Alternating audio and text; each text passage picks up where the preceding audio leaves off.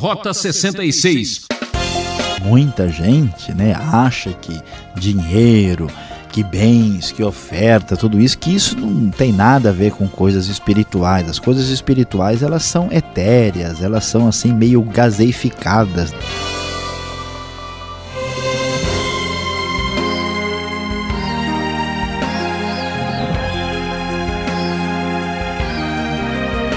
Com todo o gás, seguimos a trilha do Rota 66, destacando a série de estudos no livro de Esdras.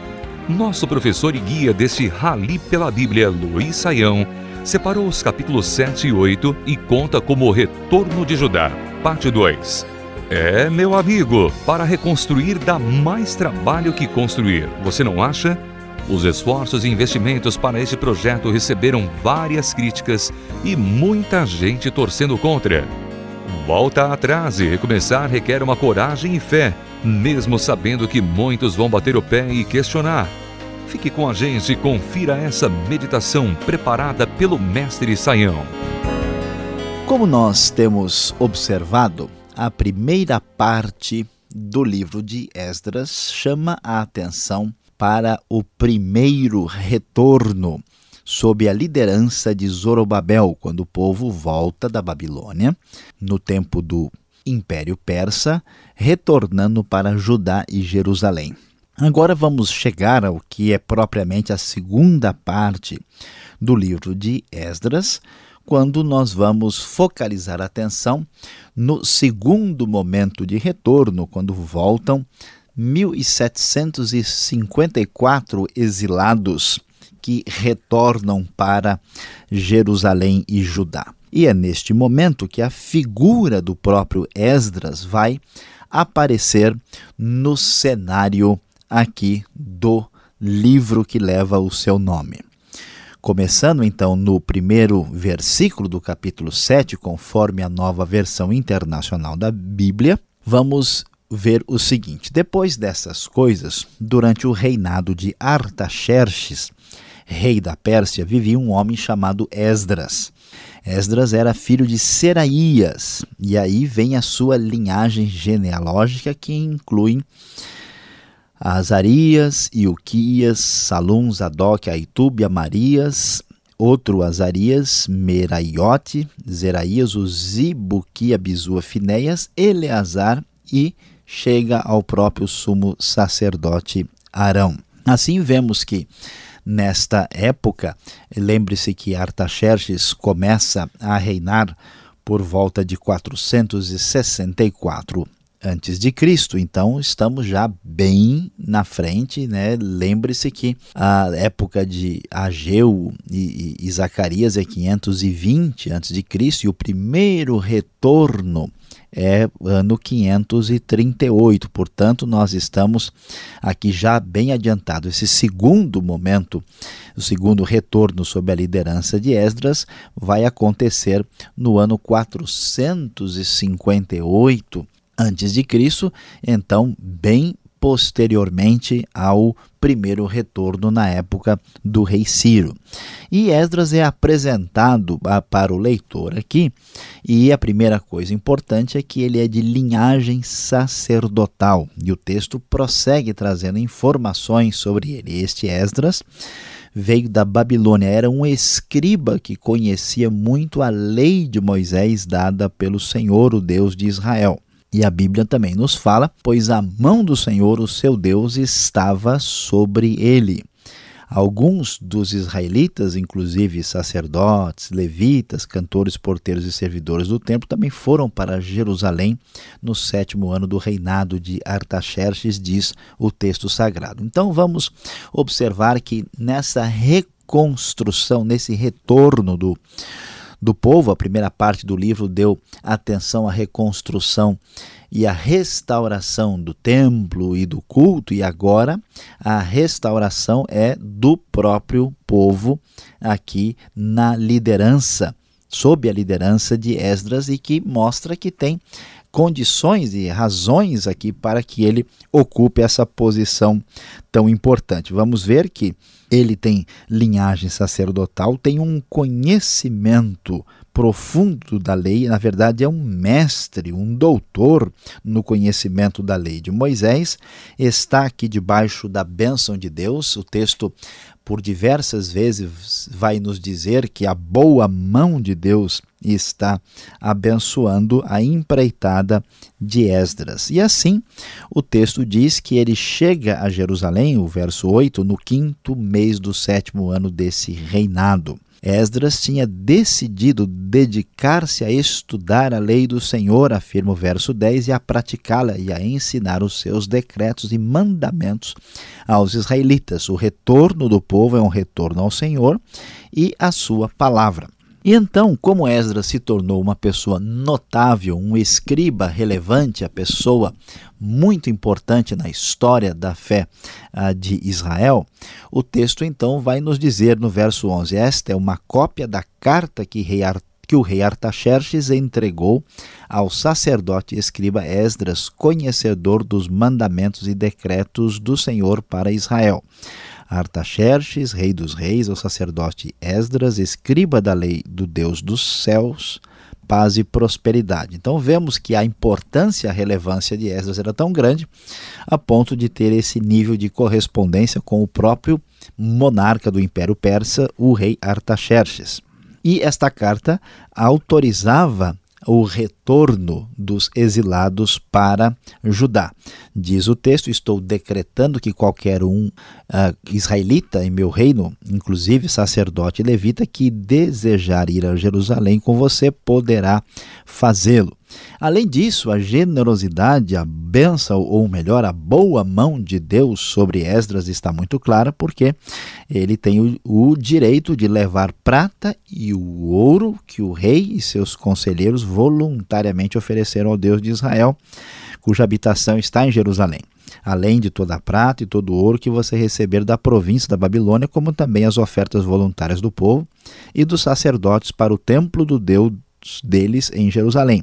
E com esse dinheiro ele deveria comprar novilhos, carneiros, cordeiros, tudo que fosse necessário para o sacrifício dedicado ao Senhor. Você e seus irmãos poderão fazer o que acharem melhor com o restante da prata e do ouro, de acordo com a vontade do seu Deus. Então veja, querido ouvinte, quando a bênção de Deus chega, chega para valer.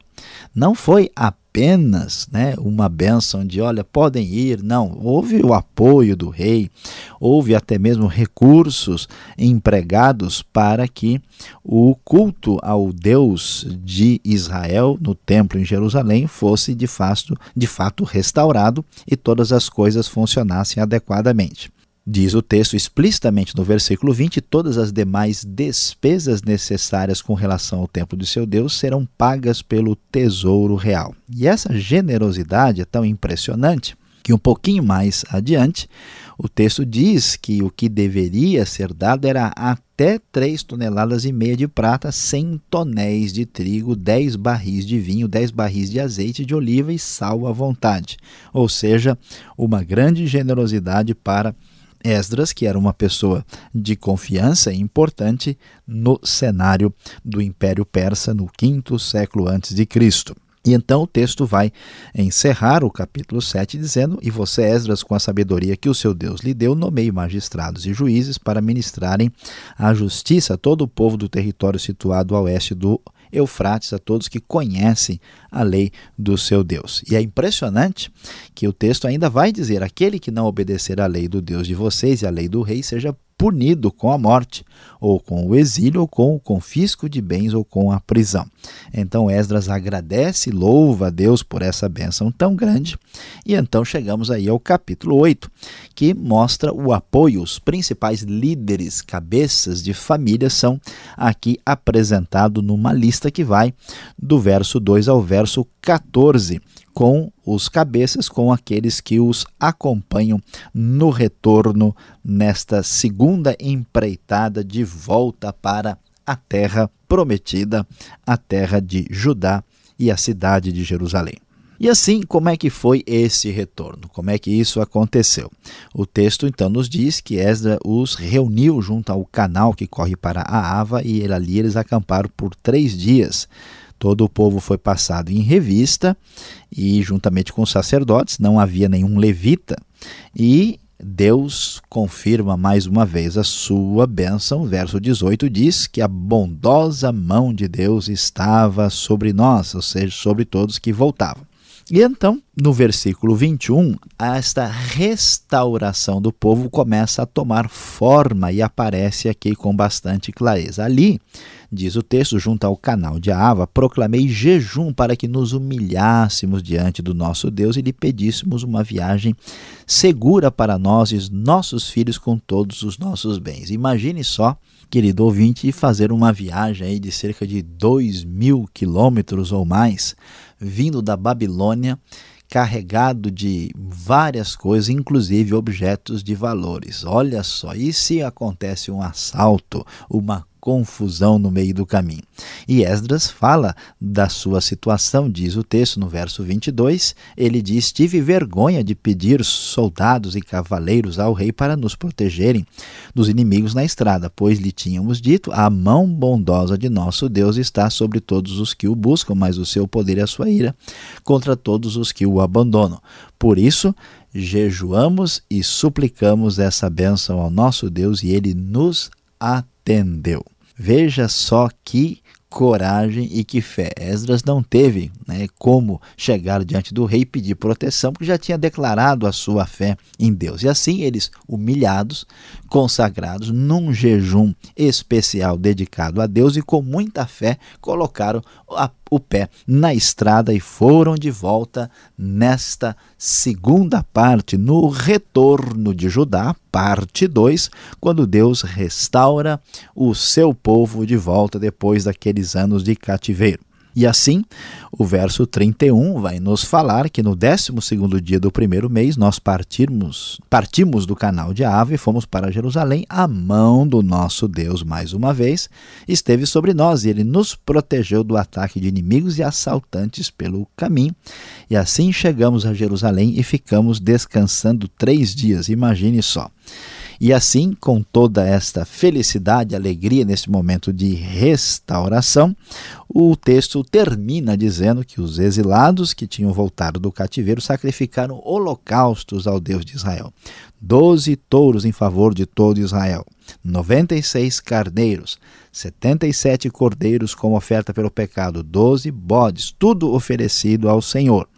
Eles também entregaram as ordens do rei aos sátrapas, que são os líderes da província local e os governadores do território oeste do Eufrates, e ajudaram o povo na obra do templo de Deus. Então, meu querido ouvinte, veja que coisa especial. Deus dá início à grande restauração do seu povo.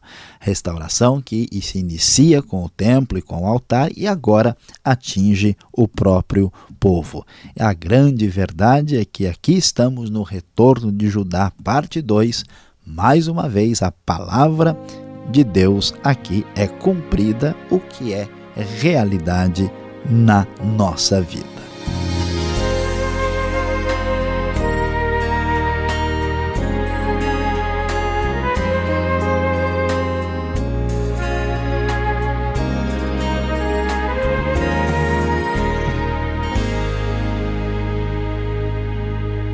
Saião já volta respondendo perguntas. Você está sintonizando Rota 66, o caminho para entender o ensino teológico dos 66 livros da Bíblia.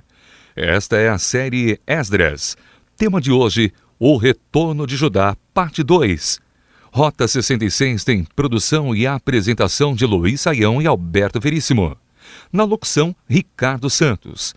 Participe enviando sua opinião para rota66 transmundial.com.br ou Caixa Postal 18.113.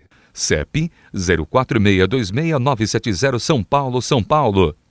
Esta é mais uma realização transmundial. Agora é a vez do Tira-Teima. Vamos às perguntas.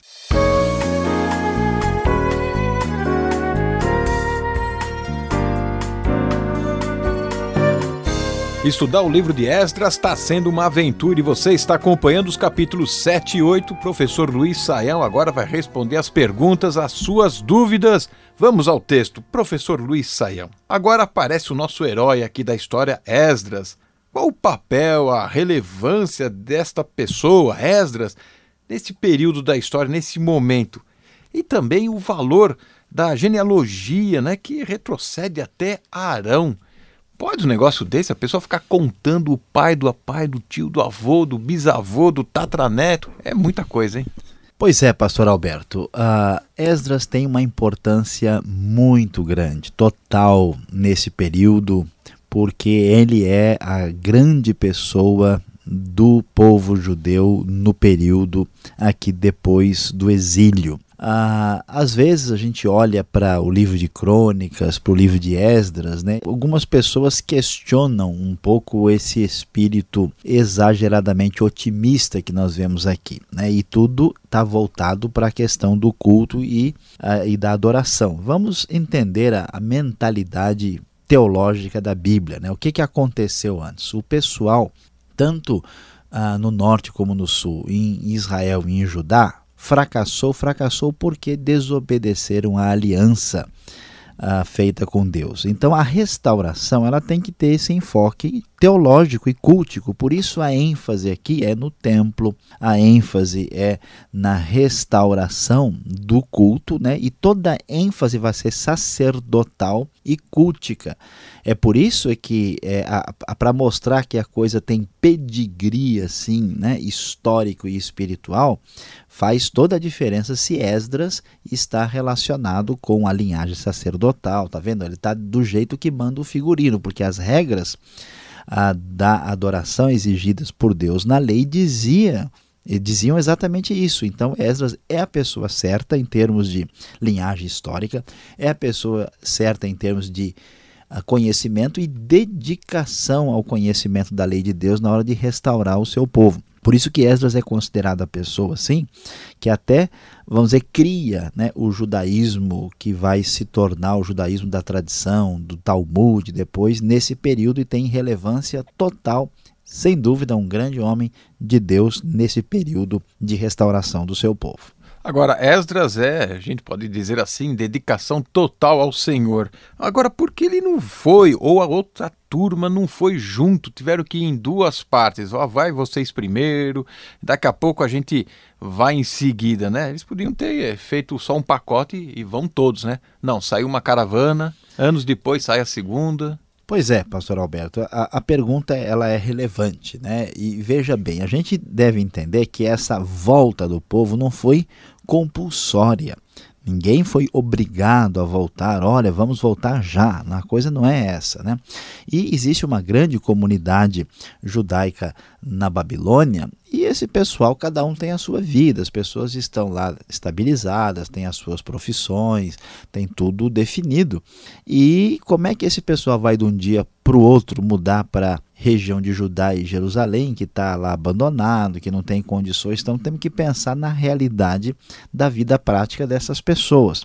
Assim, então nós temos, na verdade, três levas de retorno para Judá e Jerusalém. A primeira com Zorobabel, que aparece no começo de Esdras no ano 538, depois ah, com o próprio Esdras no segundo momento no ano 458 e depois em 444 vai, ainda vai haver um outro retorno com Neemias. Então, diante dessa a compreensão dessa realidade, né, da vida que as pessoas levam, que o, o retorno não foi compulsório, dá para entender por que, que ele aconteceu aos poucos e até porque é uma quantidade grande de pessoas que retornam para uma terra que ainda está se uh, restaurando de uma condição né, de anterior guerra, destruição e assim por diante. Agora, o que chama atenção é que cada caravana que saía, cada grupo que saía, vinha um, um carregamento de ouro, prata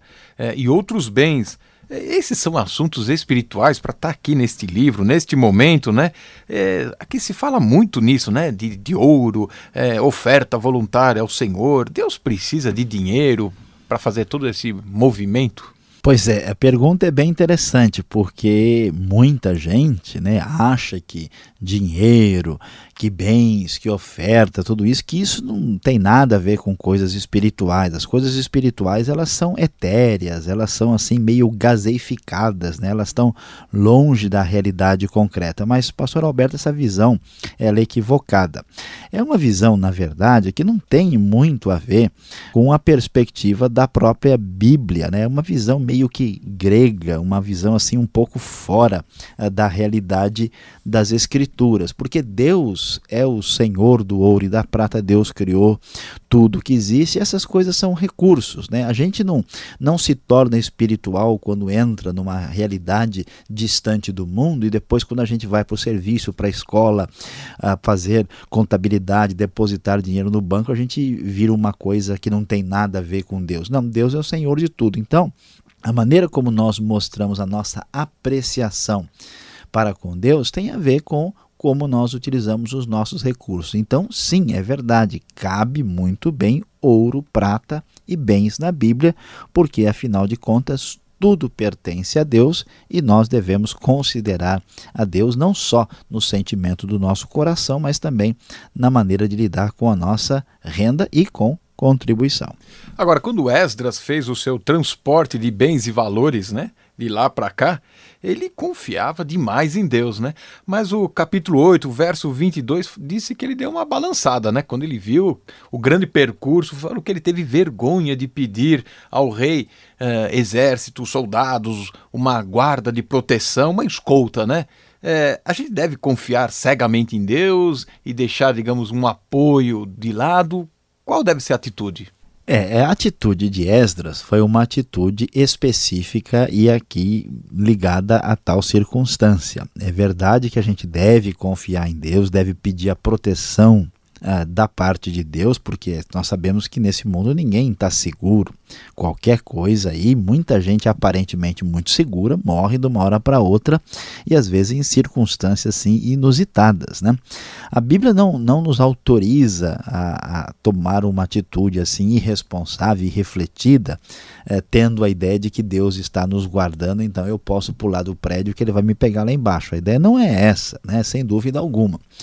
No entanto, é, a gente tem que ter uma atitude de bom senso. Né? Você precisa desenvolver a sua confiança em Deus, mas também você deve ter uma atitude de cuidar né, das, dos seus bens, daquilo que lhe é valioso, para que você não incorra em nenhuma dificuldade. Deus abençoou e guardou Esdras aqui, como ele faz conosco, mas esse texto conta o que aconteceu e não estabelece um princípio geral para ser copiado né, e repetido em toda em qualquer, e qualquer situação. Então é necessário ter bom senso e boa reflexão para entender o que acontece aqui nesse contexto. Bom, depois de tantas informações e aprendizado, o que podemos aplicar para a nossa vida? Fique ligado, Saião tem uma palavra para você.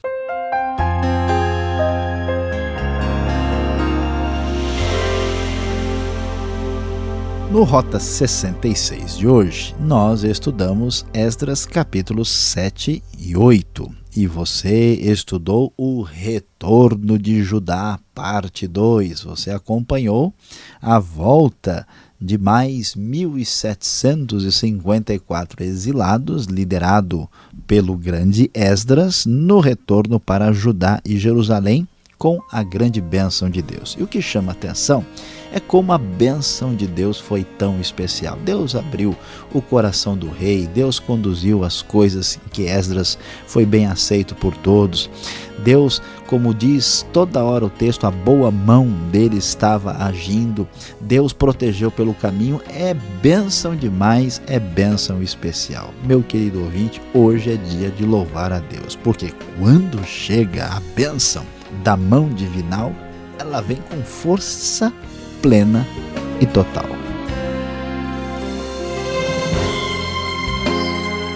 Desta maneira, vamos nos despedindo do programa Rota 66 de hoje, que volta nesta emissora e horário com mais um estudo em Esdras.